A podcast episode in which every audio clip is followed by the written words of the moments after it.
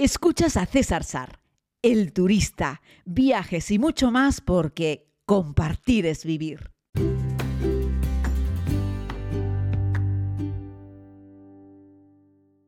Saludos a todos y a todas, querida comunidad. Bienvenidos en este martes desde la isla de Tenerife. Hoy vuelvo con una entrega tardía del podcast, pero sinceramente esta mañana me levanté, me puse a trabajar, luego me fui a grabar unas cosas y se me fue el salto al el santo al cielo. Así es que nada, aquí estoy para hablarles sobre la propuesta de hoy, nada más y nada menos que el transmongoliano. Sí, sí, transmongoliano, transmanchuriano y transsiberiano. Tuve la oportunidad de hacerlo y filmarlo para la primera temporada de la serie, para la primera vuelta al mundo, hace ya algunos añitos, y la verdad es que la experiencia fue espectacular. Estoy hablando que fue hace como 10 años, nada más y nada menos. Bueno, decirles que hoy en día esto ha cambiado un poco y que el transiberiano, transmongoliano y transmanchuriano cuenta ahora con algunos trenes de lujo eh, muy turísticos que te pueden costar fácilmente 6.000, 8.000 euros un paseo en este tren, pero el que yo hice fue el recorrido uno de los recorridos clásicos. Los solemos llamar a todos transiberianos o a todos transmongolianos, depende, aunque en realidad son tres ramales. Vamos a distinguirlos. En todos los casos salimos desde la capital de Rusia, desde Moscú. Y el transiberiano es el que hace Moscú-Vladivostok y recorre todo el territorio ruso pues desde la capital hasta el punto más al este, hasta Vladivostok, y no sale de Rusia. Este fue un ramal que construyeron en su día eh, los rusos, sobre todo para transportar tropas eh, y armamento de un lado a otro del país. Así es que durante muchos años lo usaba el ejército y no había prácticamente turistas allí y también la gente que lo usaba eran, pues yo qué sé, gentes de mal vivir y contrabandistas, relacionados generalmente con el arma, con las armas también y con todo lo que subyace a eh, un ejército corrupto, como ha sido siempre en la historia del ejército ruso. ¿no? Ese es el transsiberiano, ¿eh? que va por Siberia y solo Rusia. Luego tenemos el transmanchuriano, eh, que es un tren que hace Rusia y luego entra en China y va hasta Pekín. Es de Manchuria, ¿no? ya sabéis, de todas esas tierras al norte y oeste de China que lindan con Rusia. Transmanchuriano sale de nuevo desde Moscú y hace un buen trozo del territorio ruso, como un 70%, y luego un 30% de territorio chino y llega hasta Beijing, hasta Pekín. Así es que une la capital de Rusia con la capital de China, eh, rodando solo sobre estos dos países. Y luego tenemos el transmongoliano, que sale también desde eh, Moscú y hace Moscú, Mongolia y China. Es decir, une las tres capitales hace Moscú, eh, Ulaanbaatar en Mongolia y luego eh, Pekín, Beijing en China. Eh, y bueno, es un tren precioso. Este ramal, el que pasa por los tres países, fue el que yo tomé cuando hice la filmación para la primera temporada en la primera vuelta al mundo de la serie del turista. Y fue una experiencia magnífica.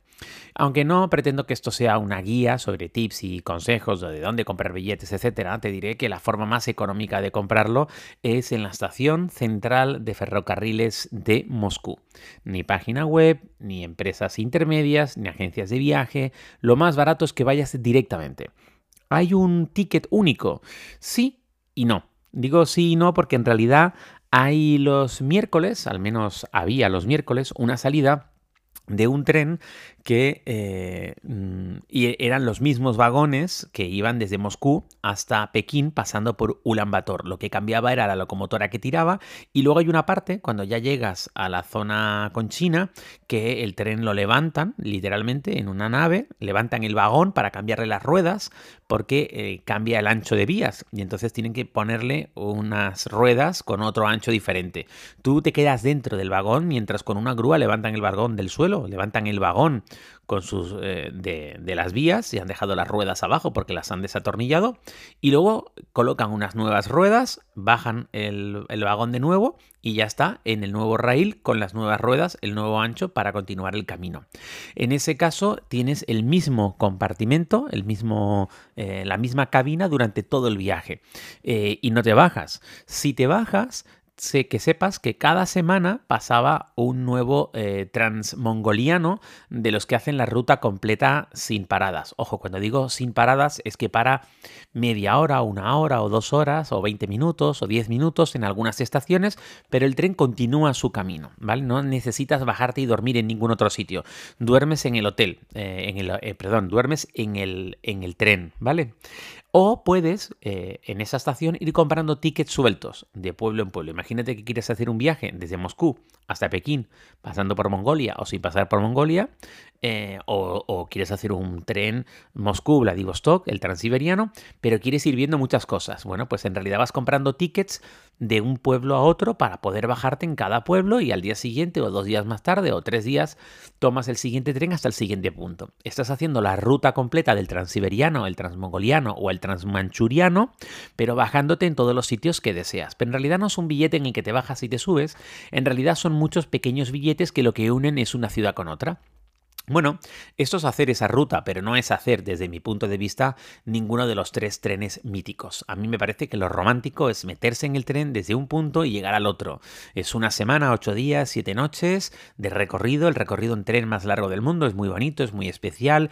Me encanta ver cómo la gente sube y baja porque los lugareños, los rusos, los mongoles y también los chinos utilizan este tren para unir, ya te digo, dos puntos más cercanos. Son muy pocas las personas que lo hacen completo. Desde Moscú hasta Pekín, muy pocos, fundamentalmente turistas. Aunque ya te digo, el tren clásico, la locomotora típica, la rosilla, y cuando compras el ticket en la estación de tren de ferrocarriles de Moscú, eh, va a ser un tren ruso normal, no es un tren pensado para los turistas. Tiene primera, segunda y tercera categoría.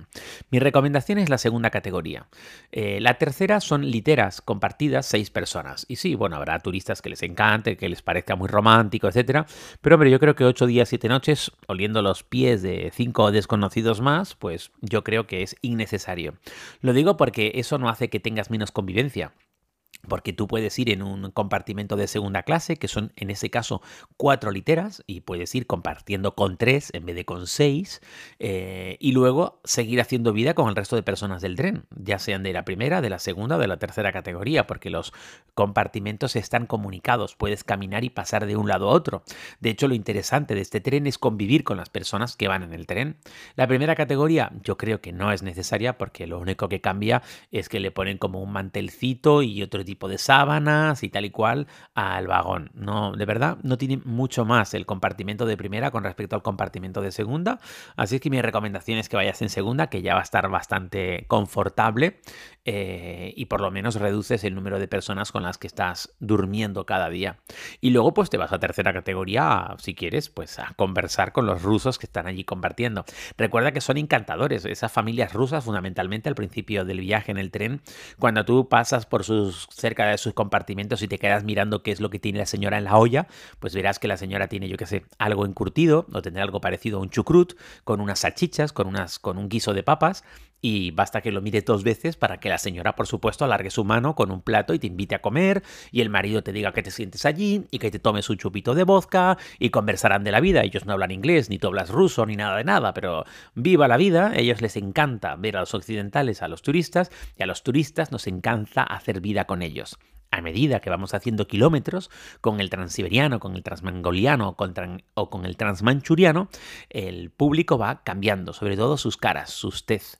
Eh, ya sea porque estés en la parte rusa más al este, que son muy achinados, o porque estés directamente en China o en Mongolia, verás que las facciones de la gente cambian y también cambia lo que comen y van cambiando esas familias y van cambiando lo que te dan cuando te invitan. Pero el denominador común es que todo el mundo te va a querer invitar a comer algo. Cosas prácticas. Eh, no tienes un baño dentro del compartimento. El baño hay dos baños en cada vagón, uno en cada extremo del vagón. En teoría está prohibido bañarse dentro del compartimento del baño, hay solo como un retrete y un lavabo.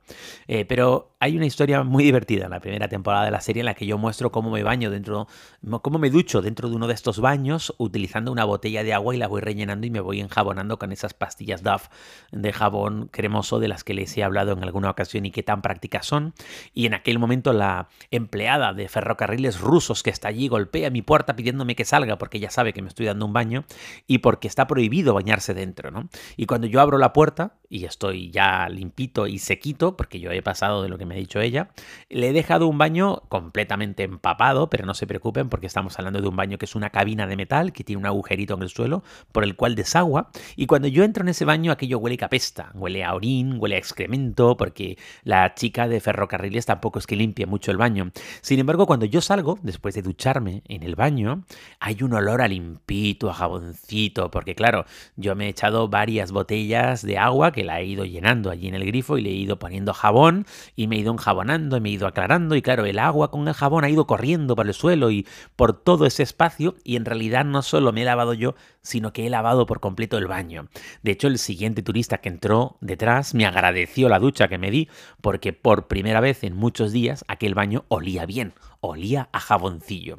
Y esto me lleva a contarles que cada vagón del tren, al menos en segunda categoría, lleva una persona de ferrocarriles rusos, que van vestidos con este uniforme azul Generalmente son mujeres bastante agrias, bastante serias, poco simpáticas. Son esas mujeres casi soviéticas que nunca sonríen y que tienen pues esa mirada perdida. Bueno, esas personas están allí fundamentalmente para darte servicio, pues darte la sábana, la almohada, para controlar que todo está bien, para controlar que no se sube nadie el tren que no sea, para controlar los tickets y para venderte cosas. Pasan con un carrito, pues con unas sopas deshidratadas y algunas cositas para comer que te venden, algunas chocolatinas y cositas, duermen en un pequeño compartimento que está en el extremo del vagón, se supone que se encargan de la limpieza del baño, aunque ya les digo yo que no limpian nada, y se encargan de que el samovar, que es como una especie de calentador enorme, siempre tenga leña para que el agua que contiene el mismo esté hirviendo, porque es algo fundamental, tanto para rusos como para chinos, tomar test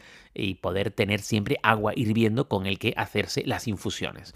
Así es que en el samovar el tren se podrá romper, parar, le podrá pasar cualquier cosa al tren, pero al samovar nunca le faltará agua caliente. Eso es algo fundamental. Luego el tren tiene un coche restaurante, sí, sí que lo tiene, pero el coche restaurante es una anécdota porque va con el horario de Moscú. Y eso quiere decir que a medida que el tren va avanzando de oeste a este, vamos cambiando de usos horarios, pero la hora oficial del tren es la de Moscú. Estamos hablando de un país muy centralizado. De hecho, cuando los informativos de Moscú dicen, buenos días, hoy parece que va a ser un día soleado. Un tipo en Vladivostok se está yendo a la cama y dice, bueno, soleado, aquí estuvo lloviendo todo el día. Y todo se rige por el horario de Moscú. Eso quiere decir que hay un punto en el cual, si tú te quieres ir desayunar, ¿verdad? Eh, te vas a acercar al vagón para desayunar del coche restaurante, te van a decir que no, que faltan cinco horas para abrir, que todavía no han abierto para el desayuno. Así es que puedes desayunar a la hora de comer y así sucesivamente porque vas avanzando en usos horarios, pero el tren eh, el coche comedor se rige por el horario de Moscú. Es una locura, lo sé, pero es así. La carta, por cierto, al menos hace ya algunos años, estaba escrita solamente en ruso, así es que había que adivinar lo que daban de comer. Generalmente es un matrimonio quien regentra ese restaurante, ese coche restaurante, y viven allí en el propio coche restaurante. Y dan un servicio bastante pésimo, con unas comidas muy caras, y ya te digo, lo usas nada más salir de Moscú, con los horarios cuando todavía estás dentro de ese uso horario, o cuando estés cinco usos horarios de diferencia, pues ya no te va a merecer la pena, salvo que quieras hacer una cena a la hora de comer, que también podría coincidir. Entonces, César, ¿qué comes en el tren durante una semana? Bueno, hay varias opciones. Una en Moscú, vete a un supermercado y como no hay limitaciones de peso, te puedes meter en el tren con lo que quieras, pues compra un bolsón entero de comida y llévate la comida al tren. Eso sí, no hay un microondas, pero hay un samovar. O sea, que agua caliente siempre hay para echarle a la típica sopa de fideos deshidratada o para echarle a cualquier comida deshidratada que necesite agua para rehidratarla y comerla. Y también la buena noticia es que en todas las paradas que hace el tren, que algunas son de 20 minutos y en otras son de una hora o de dos horas, hay señoras, fundamentalmente mujeres, de los pueblos cercanos donde para el tren, que se acercan a venderte bandejas de comida. Por lo tanto, es importante que lleves rublos en papel para poder comprarles a esas señoras eh, la comida. A los mongoles les puedes comprar igualmente en rublos o les puedes comprar igualmente en yuanes, no, no les importa. Pero bueno, llevar unos rublos, piensa que el 70% del trayecto va a rodar sobre territorio ruso, es muy práctico para que les compres a las señoras eh, comida. Eso sí, tampoco creas tú que la comida es gran cosa, pero es comida casera y generalmente suele incluir algo de pescado seco, por ejemplo, pescado deshidratado pescado salado o alguna carne estofada. También incluyen cosas parecido al chucrut. Muchas veces hay bandejitas como con salchichas, algunas veces cosas como con albóndigas. En fin, está todo hecho con casero, con unas bandejitas de plástico y un film transparente para que puedas ver lo que estás comprando y vale muy poco dinero.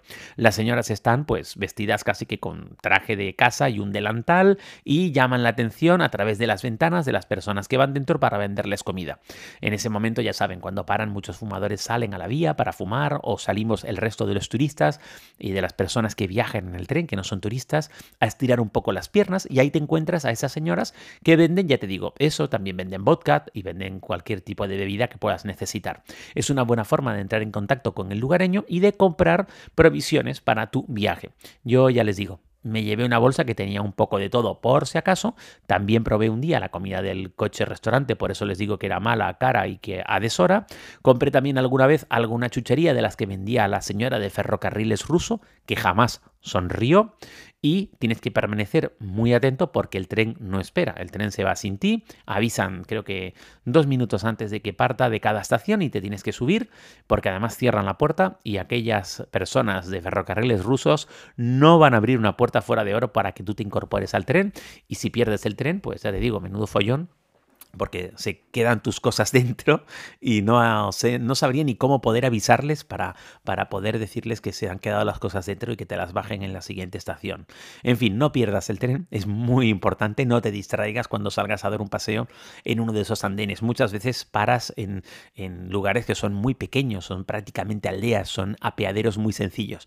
En otras ocasiones ya paras en algunas ciudades un poco más grandes. Pero la aventura de poder atravesar buena parte del continente en un tren es algo que te recomiendo. Ya sea en el transiberiano, en el transmanchuriano o en el transmongoliano, esa es una de las grandes experiencias viajeras que he tenido la oportunidad de disfrutar y que te recomiendo que hagas. Y que por cierto, yo espero poder repetir más pronto que tarde. Muchas gracias por seguir este podcast, un abrazo muy grande y hasta mañana desde la increíble, preciosa y maravillosa isla de Tenerife.